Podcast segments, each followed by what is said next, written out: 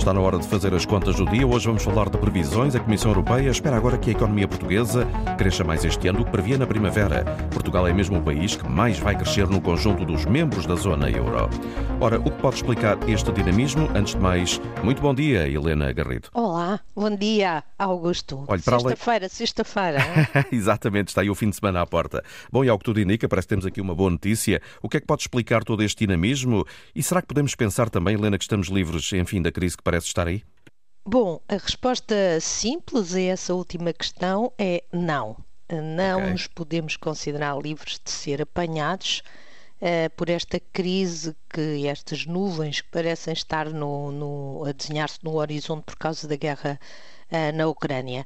Por isso mesmo convém uh, não criar ilusões e perceber bem o que o que é que quer dizer este crescimento de 6,5% que uh, está previsto para este ano. Todas as instituições estão a, a, dizer que Portugal vai crescer mais do que se previa inicialmente. A Comissão Europeia, como, como disse Augusto, uh, vai eh, também ontem disse a mesma coisa e uh, agora prevê que Portugal cresça 6,5% este ano. A primeira explicação é puramente aritmética.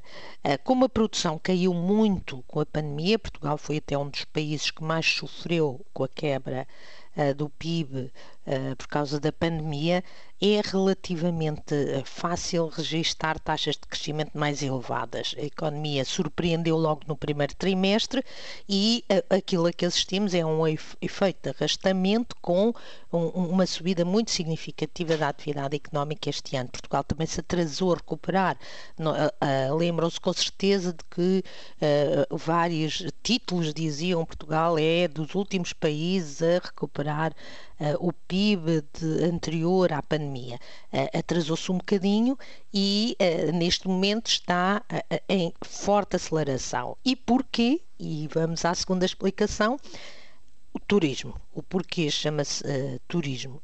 E, e, é um setor que a economia portuguesa, eh, que tem um elevado peso da economia portuguesa, conforme as contas, é 12 a 14% do PIB português e o setor das viagens e do alojamento entrou numa fortíssima recuperação este ano, como aliás todos nós podemos observar se andarmos por Lisboa, é pelo verdade. Porto. É um facto. A, pelo Algarve, não é? Também. Uh, até por todo o país.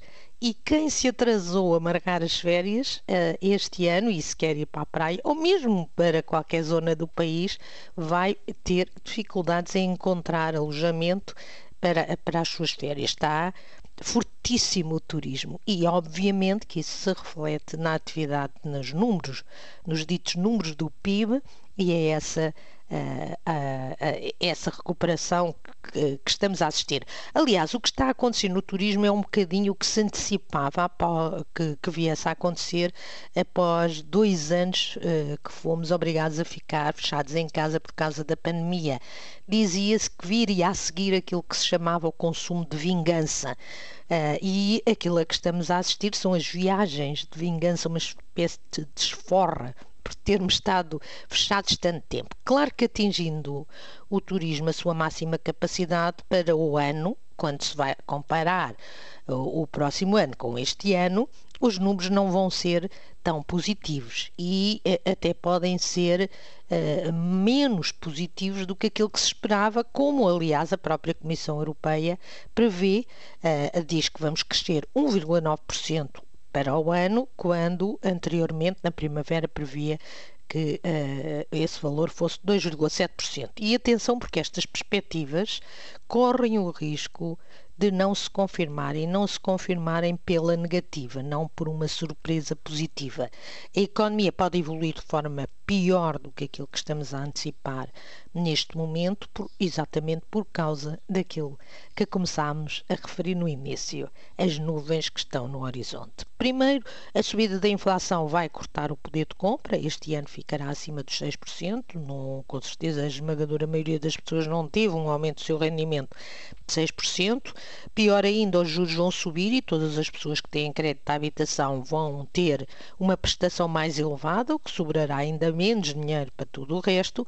E a guerra na Ucrânia pode traduzir-se numa fortíssima recessão na economia que é a locomotiva da Europa, a Alemanha, pelo risco real de a Rússia cortar o fornecimento de gás. Já ontem falámos disto. Exatamente. Neste momento parece transitório, mas as mensagens são dúbias e, e se isto vier a acontecer, uh, vários economistas alemães já têm alertado para isso, a Alemanha entrará numa recessão muito forte, já que há zonas da Alemanha, sobretudo na fronteira a leste, que dependem totalmente do uh, gás russo. russo. Pois, Augusto, festejemos este verão. Exatamente, da melhor maneira. Mas preparando-nos para o pior. Claro, porque... sendo, sendo racionais também é importante. Exatamente.